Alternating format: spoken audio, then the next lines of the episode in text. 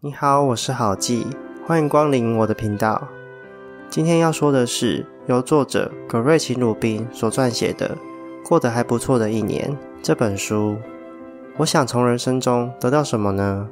这是愚人节，葛瑞琴问自己的一句话。他不想浪费生命，想要活得快乐一点，但他不知道有什么事情可以让自己得到快乐。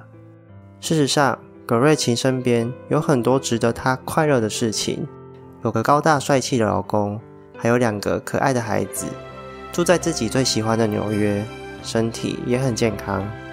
但她却常常发脾气，常常向老公抱怨，特别是在写作的时候，只要遇到小小的挫败，就会变得沮丧，经常会感到郁闷、无精打采。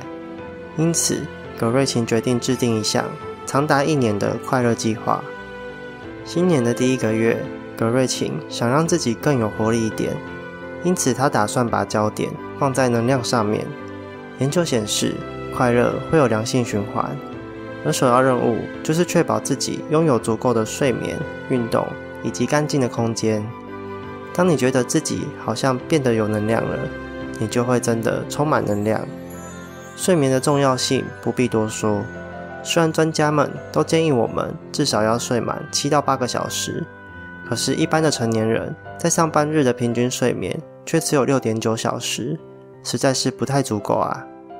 运动也是如此，我们都知道要运动，但要从天天窝在沙发上的懒人变成热衷于健身，这实在是太困难了。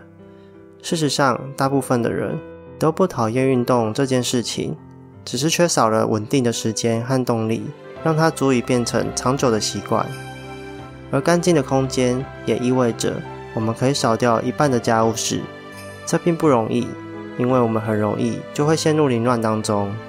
比方说，舍不得丢掉旧物的凌乱，觉得以后还会用到的凌乱，特价就会忍不住多买的凌乱，免费就会伸手去拿的凌乱，以及想要以后常常用到的凌乱。我们必须拿起垃圾袋。把这些凌乱通通收拾干净，这样才有足够的空间可以保留住真正重要的东西。到了二月，葛瑞琴想起老公詹米和她结婚已经十一年了，但自从女儿出生后，吵嘴的频率就暴增不少。过去七年来，我变得太常抱怨唠叨了。我很会怪罪詹米，特别是每当我觉得心烦或是工作遇到挫折时。就会把气出到他身上。我们的感情并没有陷入危机，也都深爱着对方。但曾几何时，那种幸福感已经消失不见了。虽然我总忍不住想要去改变詹米，但我意识到改变别人不如改变自己。为了让婚姻的气氛更愉快，于是葛瑞琴创立了一条守则，叫做“心中只有爱”。这一天。葛瑞琴要寄卡片的时候，詹米正在看着电影。他拿出一大叠贺卡，开心地问詹米：“你要装卡片还是粘信封呢？”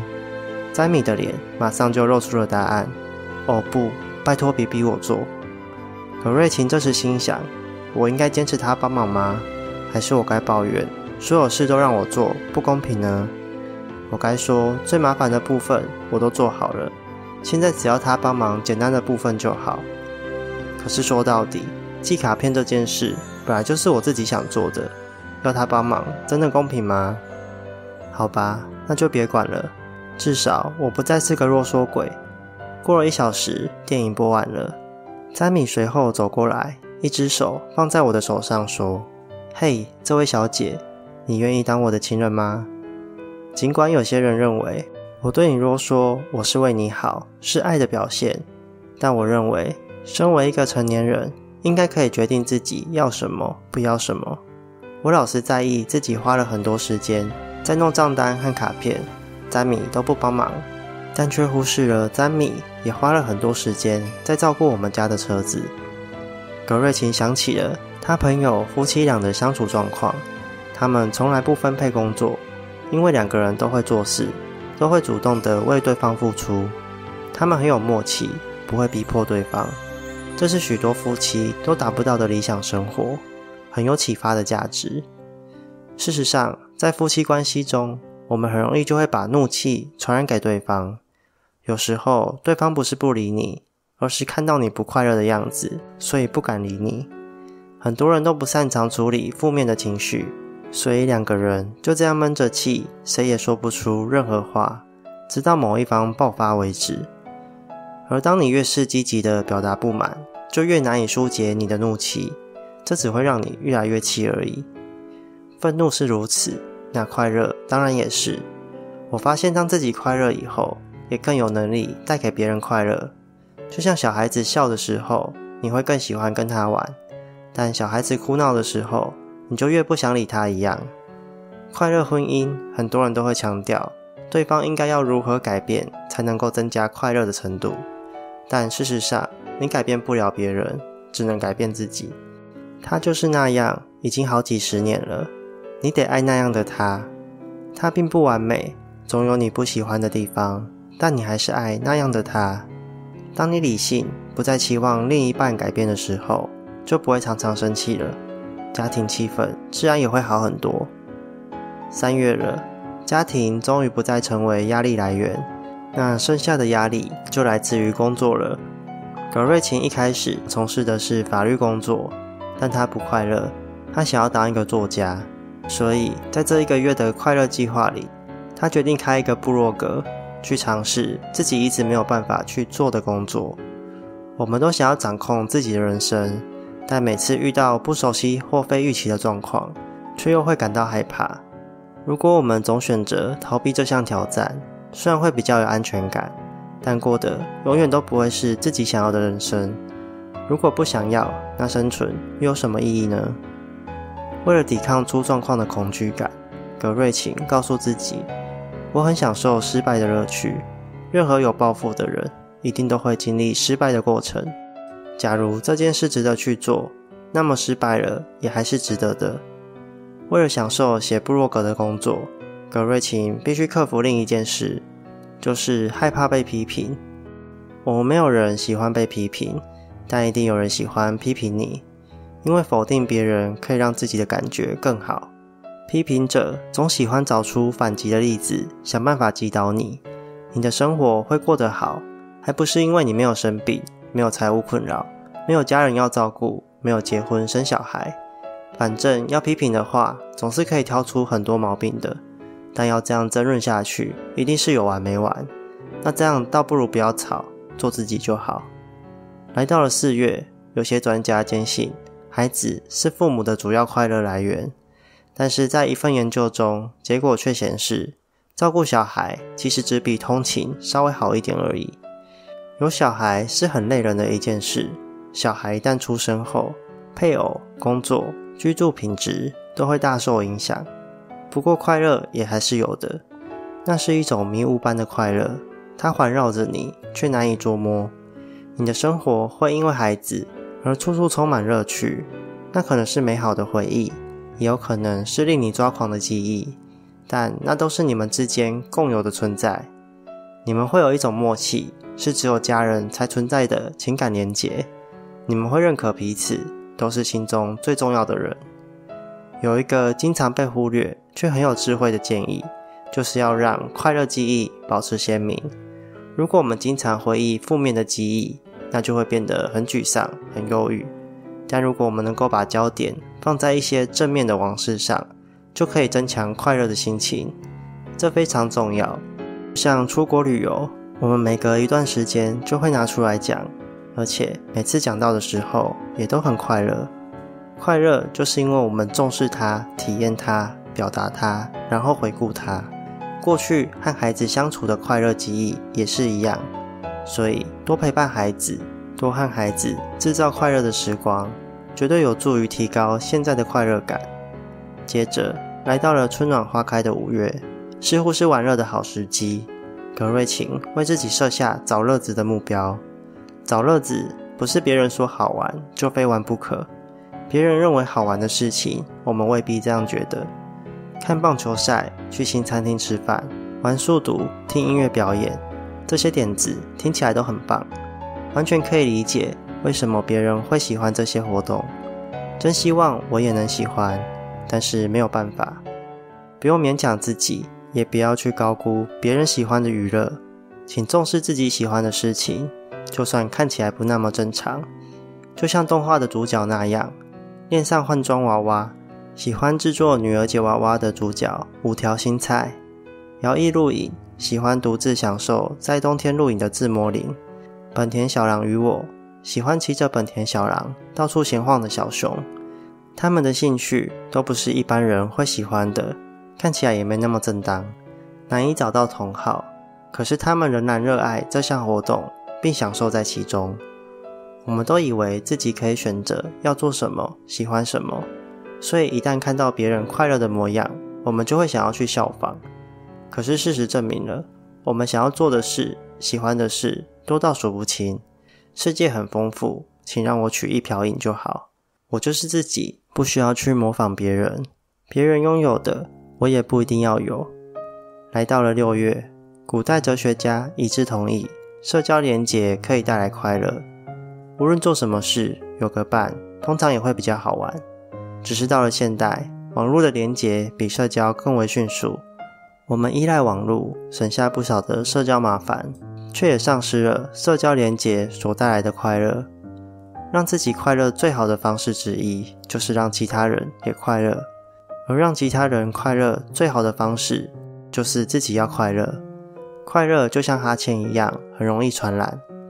我们可以对别人慷慨一点，得饶人处且饶人，放过自己也放过别人。就像讲人闲话很有趣，但八卦最终都会反弹回自己身上。在心理学上就有个名词叫做自发特质移情现象。研究显示，人们会不自觉地把我形容别人的特质移转到我自己身上。当我经常说别人难搞，那难搞就会回到我身上。别人就会觉得我也很难搞。当我经常说别人善良，那人家也会默默觉得我也很善良。即使说话的对象已经很了解我了，还是会发生这样的心理作用。所以尽量练习说别人的好话吧。七月，我们来聊聊金钱和快乐的关系。很多人都说金钱买不到快乐，但似乎也有不少人认为一个人的快乐与否。和你拥有多少钱有关。的确，花钱可以使你更快乐，它们有着密切复杂的关系，但这并非唯一的指标。有一份研究就显示，大部分的人都宁可选择赚五万块，其他人只赚两万五，也不愿意自己赚十万，而看着别人赚二十五万。从这个例子就可以看得出来，心态和环境才是最重要的因素。月入十万的人会很穷，那或许是因为他住在信义区，买不起房子，才会觉得自己很穷。所以，光是靠钱是不足以买到快乐的。快乐还是得看你如何花钱，如何运用这些钞票。无论是贫是富，你都有花钱的选择，而这些选择将决定你的快乐程度是增加还是减少。接着，在另一份研究报告中。有两份工作提供受试者选择，第一份是第一年领三万，第二年领四万，第三年领五万的工作；第二份是第一年领六万，第二年领五万，第三年领四万的工作。结果，大部分的人竟然都选择了第一份工作，这是非常不合理的选项。因为第一份工作三年也才赚了十二万，但第二份工作三年就赚了十五万。这就足以证明，我们喜欢更好的感觉，我们特别喜欢成长所带来的快乐。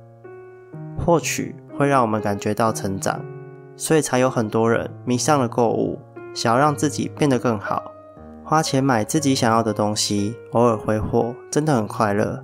可是这种事不能太频繁，也不能没有节制，否则就会变成乏味的必需品。葛瑞琴的蜜月之旅才第一次尝到高级饭店的客房服务，这让她非常兴奋。可是，如果每次出差都可以常常使用，那就不再是难得的享受了。八月了，葛瑞琴打算思考心灵层面。他想到了一个方法：阅读别人的死亡回忆录。这些回忆录叙述着某一个人的生活，突然宣告永久终止的那一刻，看到别人的死亡。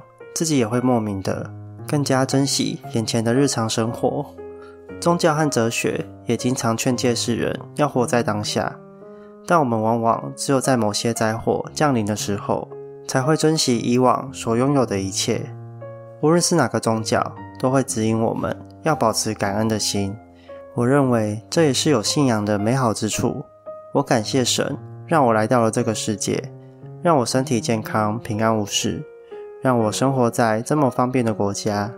让我有余力去做自己想做的事情，拥有感激的心，你就能看向自己所拥有的，你就能接受自己的现况，你会变得宽容，变得慷慨，于是你也变得更快乐了。另外，有些长期在关注社会议题的人，他们害怕自己得到快乐，因为世界上有很多贫困的人和受虐的动物，他们总想要大家都快乐。可是这根本不可能办到，所以自己也渐渐变得不快乐了。这就很像印度有很多挨饿的儿童，所以你就把食物倒掉一样。可是你的挨饿并不会让别人填饱肚子啊。所以事实正好相反，一个快乐的人才越有能力去帮助别人。还有一类人，他们的不快乐是用来控制他人的手段，他们坚守不快乐的状态。是因为害怕失去不快乐后，就会连同失去那些特殊待遇、同情和关注。他们会利用不快乐来情绪勒索。他们是自己选择不快乐的，那当然就不可能会快乐。接下来的几个月，格瑞琴决定要认真去追求对于写作和阅读的热爱。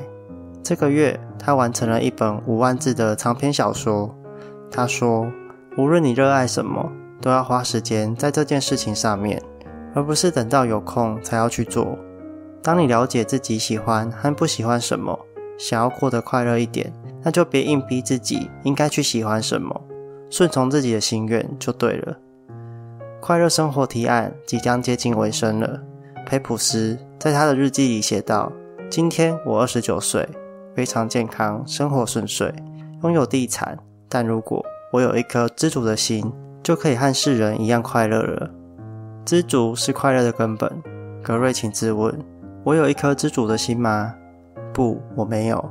我有野心，容易不满、易怒、难以取悦。我一点也不知足。所以，他决定改掉这些吹毛求疵的个性，让自己变得爱笑一点。他想培养一种轻松愉快、讨人喜欢的精神。他降低了自己的笑点，尝试逗别人笑。